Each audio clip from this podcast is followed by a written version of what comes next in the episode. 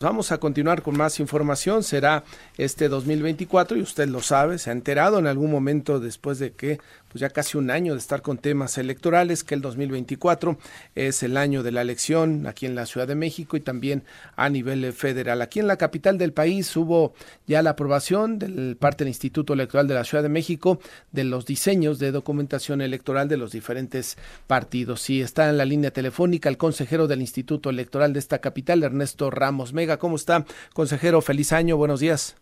¿Cómo te va, Martín? Feliz año. Muchas gracias por platicar contigo gracias por esta oportunidad.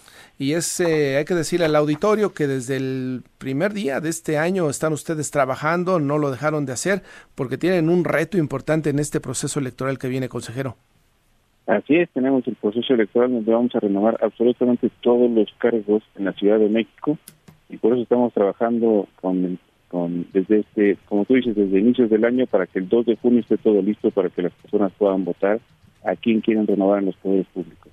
Se puede decir que en este último acuerdo ya se tiene los cómo serán pues que las, la, las eh, la documentación electoral está en regla, los las siglas de los partidos, quiénes van a integrar las coaliciones, consejero. Exacto. Bueno, lo que tenemos es justamente cómo van a estar diseñados todos los materiales electorales con los emblemas de los partidos, es decir, las boletas electorales que son que van a ser finalmente empresas 25 millones, las actas donde se van a sumar los resultados, los, las sábanas, por ejemplo, donde se van a publicar después de las casillas para que las personas puedan consultar toda la documentación de ese tipo, ya está aprobado el diseño y en esta ocasión contemplamos también que pueda haber tanto coaliciones como candidaturas comunes Acuérdate que se acaba de hacer una reforma, se hizo una reforma en 2023 que permite estas candidaturas comunes, donde las donde los partidos políticos que decidan hacer una candidatura común van a compartir un mismo lugar dentro de la boleta. Entonces, eso nos cambia los diseños, pero pues es una otra forma de alianza para ofrecer una oferta electoral a la ciudadanía. Para que sea menos complicado quizá a la hora de ir a votar. Pues tal vez es una decisión de, eh, más bien yo diría, estratégica de cada grupo de partidos políticos. En caso de las coaliciones, cada partido político va a tener su emblema, su lugar en la boleta, y en el caso de las candidaturas van a compartir un solo lugar, un solo emblema. Ok, y esto todo va eh, de común acuerdo, ¿verdad? Con quienes este, integran el Consejo representando a los partidos políticos. Así es, este, eh, lo que tienen que avisarnos los partidos políticos es cuál es la forma de alianza o si van solos.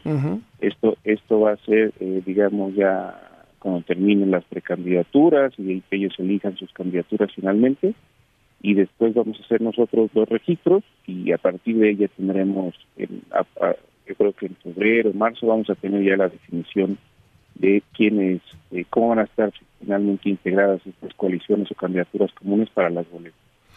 Todo esto de la papelería electoral se mm, sigue la misma ruta que en otros procesos electorales, es decir, se imprime en los talleres gráficos de México, se dan las garantías de ser boletas con determinadas características de seguridad, eh, todo esto que ya hemos visto, consejero.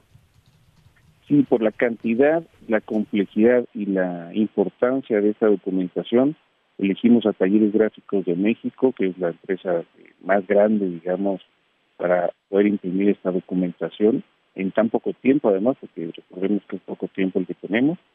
Eh, eh, y es un convenio con el que firmamos con ellos para de, aproximadamente 90 millones de pesos para imprimir toda esta documentación y tiene muchas medidas de seguridad. Hay algunas visibles y otras que incluso se resguardan dentro de talleres gráficos y que no podemos dar a conocer hasta después de la jornada electoral para hacer verificaciones.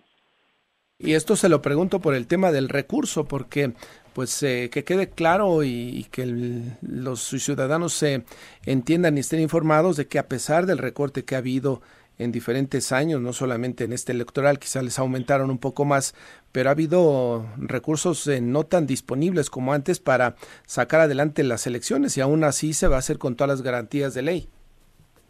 Sí, exacto, eh, con todas las garantías y todas las seguridades, además, y nosotros estamos buscando cada vez hacer un eh, mecanismo más eficiente de uso de los recursos.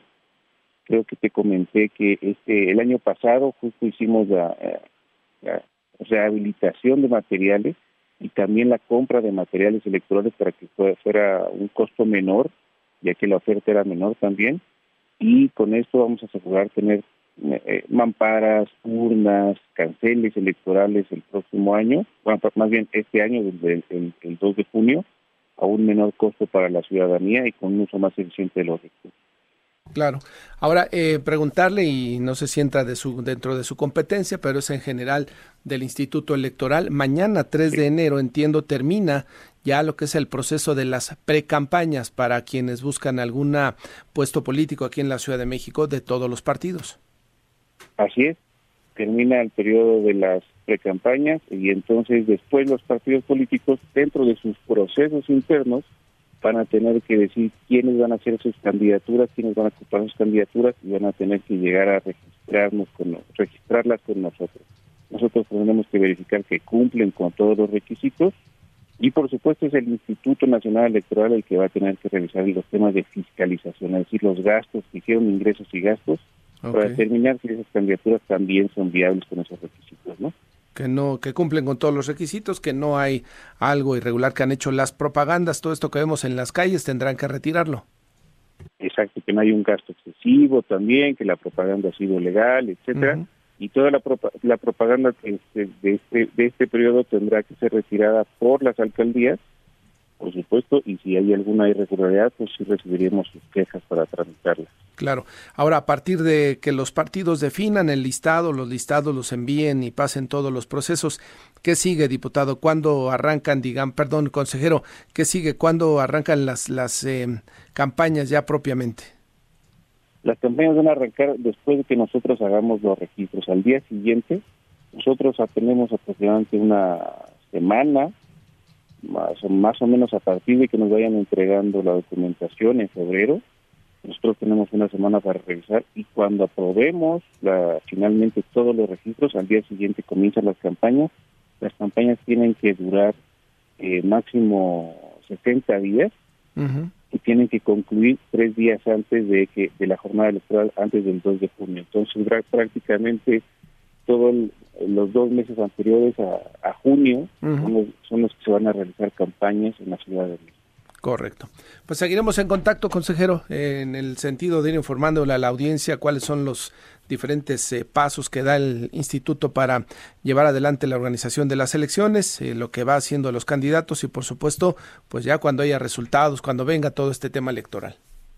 Sí, tengan certeza que nosotros estamos trabajando intensamente y de manera eficiente para garantizar un gran proceso electoral, una buena jornada electoral el 2 de junio. También estamos trabajando en los sistemas de conteo rápido y programa de resultados electorales preliminares para que todo el mundo tenga ah, información oportuna desde la misma noche de la jornada electoral. Correcto, pues seguiremos muy de cerca. Gracias y feliz año, consejero. Feliz año, hasta luego. Buenos días, es eh, Ernesto Ramos, consejero del Instituto Electoral de la Ciudad de México.